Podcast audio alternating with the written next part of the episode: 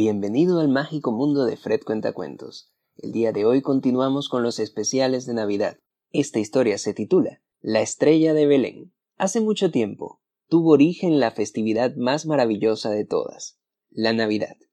Ese día del año en que conmemoramos el nacimiento del niño Jesús.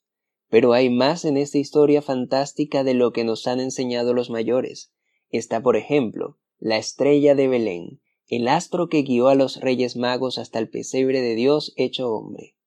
¿Quieres saber cómo llegó esa estrella a estar en el cielo? Pues presta atención, porque este cuento está a punto de comenzar. Cuando Jesús nació, todos los animales y pastores de los alrededores acudieron a conocerlo y llevarle regalos. Algunos le obsequiaron mantas para que se arropara del frío, otros le llevaron leche de sus cabras y alguien le consiguió una cunita donde pudiera reposar sobre un colchón de paja.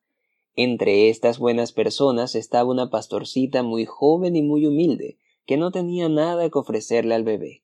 Angustiada pensó en qué clase de regalo podía conseguirle que los otros no lo hubieran dado ya. En ese instante miró hacia el cielo nocturno y vio una hermosa estrella, que parecía destacar por encima de las otras. Si tan solo pudiera bajarla para el pequeño. Ya sé, se dijo a sí misma. Voy a traer un balde de agua para atrapar el reflejo de la estrella allí así el niño Jesús podrá conservarlo para siempre. Lleno pues el cubo con el agua más cristalina que pudo encontrar, lo colocó en el suelo, para que reflejara el cielo con todo su esplendor. La estrella se miró en el agua como un espejo, y se admiró de su resplandor, deslumbrando también a la pastorcita, y sólo cuando estuvo bien segura de que el reflejo del astro permanecería en el balde, lo tomó y con pasos presurosos se dirigió hacia el pesebre. De vez en cuando volvía a mirar dentro del balde, para asegurarse de que la estrella aún continuara allí, y allí seguía, preciosa y brillante. La pastorcita entró en el pesebre con mucha emoción y se colocó delante del niño Jesús, pero cuando fue a ofrecerle la estrella, su reflejo había desaparecido. Lo buscó por todos lados y no pudo encontrarlo. Muy avergonzada, la niña se puso a llorar, pero el bebé sonreía.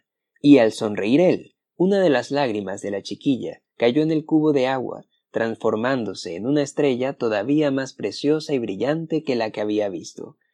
Esa estrella se elevó al cielo, transformándose en la estrella de Belén, que hasta nuestros días sigue resplandeciendo en lo alto para brindarle esperanza a la gente.